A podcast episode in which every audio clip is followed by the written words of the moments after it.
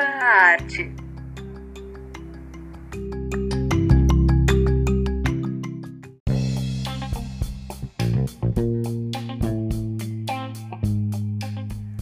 Olá, eu sou sua apresentadora Ana Clara Lopes e hoje vamos falar sobre Tarsila do Amaral. Tarsila de Aguiar do Amaral foi uma pintora, desenhista e tradutora brasileira e uma das figuras centrais da pintura e da primeira fase do movimento modernista no Brasil.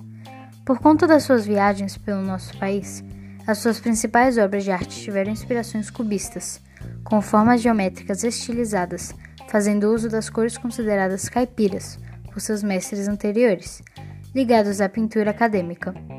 Ela também teve fases do pau-brasil, antropofágica e social.